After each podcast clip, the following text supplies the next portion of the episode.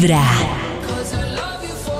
jueves quiero recordarles que a las 10 de la noche llega un nuevo capítulo de Solo para ellas con el doctor Alejo Montoya, acompañado de Paola Varela.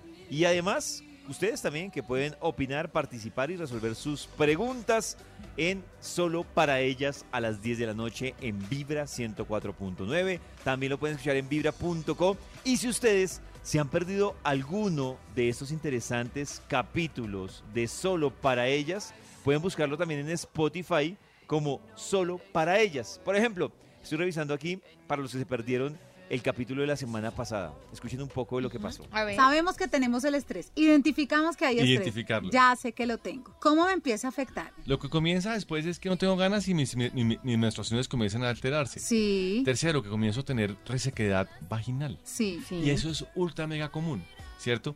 Y todo esto hace que la mujer empiece a sentirse culpable porque piensa pensar que la falta de, de- de la perfección sexual es por cul- culpa del afecto y no es por culpa del afecto. Y ahí es cuando uno empieza, fue madre, esa Ah, vaina se acabó, Se esta acabó, relación se ha ¿será de ir al quiero? demonio. ¿Será que lo quiero? Mira, a mí me pasa con mucha frecuencia en consulta que llega la paciente a decirme, ay doctor, lo que pasa es que no sé si lo quiero o no lo quiero, porque es que a mí no me volvieron a dar ganas.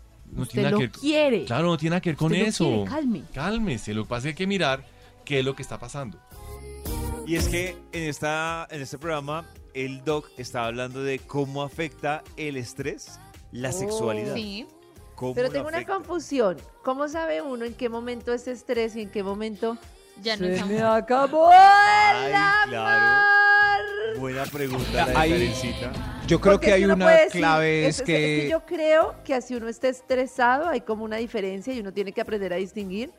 Y es como unos días de no tengo ganas, pero es como muy temporal, no sé, ya cuando se extiende, Sí. no, o sea, no, o Y en las actividades del día a día se debe sentir cariño, no sé, al compartir, desayunar, Oh, hay, hay una al que es abrazarse. cierto, Carecita puede diferenciar en que si cuando se están quitando la blusa, eh, mentalmente dicen, qué ganas tengo, qué rico, eh, a que, uy, qué pereza toca. Sí. Claro, claro. A ver, ¿qué más dice el doc?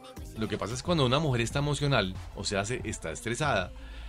Pongámonos hace 5 millones de años, Sí. ¿cierto?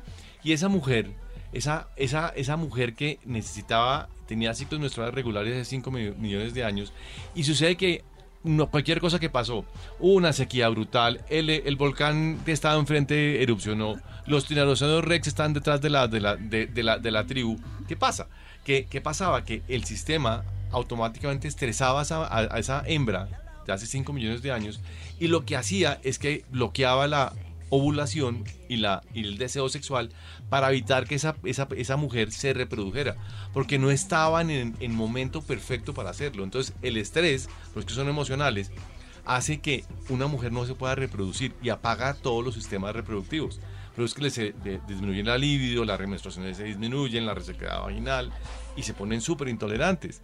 Pero es que el- es el metabolismo diciendo no estás en el momento reproductivo. Ah, claro, hay que respetar Karencita, los ¿no? ritmos también. Y Sigue el misterio conocer de lo que dice cuerpo. Karencita de cuándo es el cuerpo y cuándo es que verdad ya no, Claro, ya no le interesa. claro, porque si ya el tiempo se extiende, de pronto no es el cuerpo, no es el Esta cuerpo. noche sería un buen momento para hacerle esa pregunta al doc Alejo a las 10 de la noche. Hoy no lo olviden, solo para ellas. Lo mejor es comenzar con Vibra en las mañanas.